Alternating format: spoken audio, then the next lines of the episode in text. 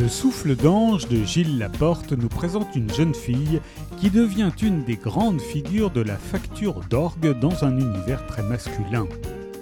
Bouleversée par sa révélation de la musique dans l'abbaye de Sainte-Vendry en Normandie, Ange décide, toute jeune, de se consacrer à la restauration d'orgues. Quittant sa région natale, elle part au bras de son mari Fortunato pour la Lorraine, où elle sera formée dans la prestigieuse manufacture vosgienne de grandes orgues Jaco Jean-Pierre. Fortunato, lui, travaille comme chef d'atelier dans un village voisin, mais la guerre de 1914 sépare le couple et Fortunato rentre du front très diminué. Ange le soutient de tout son amour, en même temps que d'église en église, de restauration d'instruments en restauration d'instruments, elle se lance à corps perdu dans le travail.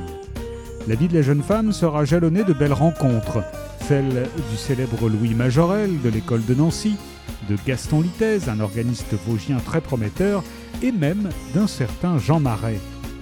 Mais c'est en octobre 1944 qu'Ange vivra un moment de joie unique dans un merveilleux tourbillon de mémoire la réparation de l'orgue Le Cellier de Saint-Martin de Pocherville, gravement endommagé par les bombardements alliés, qui lui rappellera sa première révélation musicale à Saint-Vendry en 1903.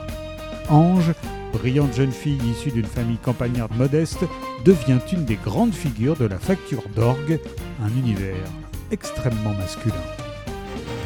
Le souffle d'ange de Gilles Laporte est paru aux presses de la Cité.